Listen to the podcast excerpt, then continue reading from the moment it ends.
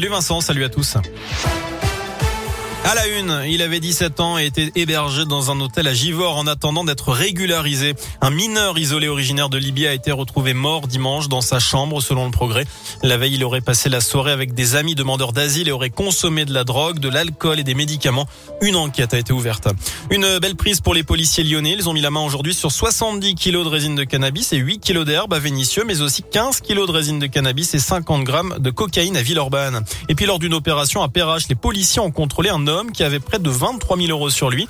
Une perquisition a permis de relever d'importants transferts bancaires. Ils ont aussi mis à jour un réseau de livraison de cocaïne et de cannabis ainsi qu'un atelier de conditionnement des drogues.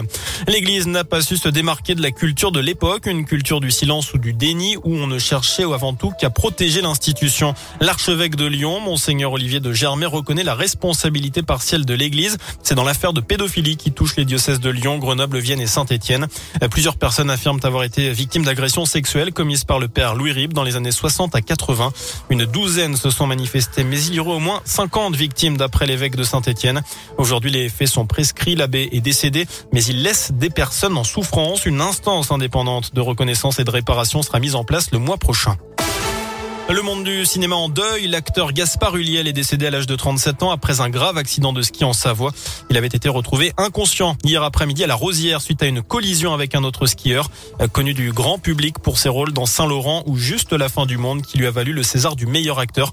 Il était aussi le papa d'un petit garçon de 6 ans. En bref, deux semaines de plus à la maison. Le gouvernement souhaite prolonger la règle des trois jours minimum de télétravail par semaine. Enfin, à partir de demain, les étudiants et futurs bacheliers pourront faire leur demande de bourse et de logement Crous. C'est pour la prochaine rentrée universitaire. Voilà pour l'essentiel de l'info.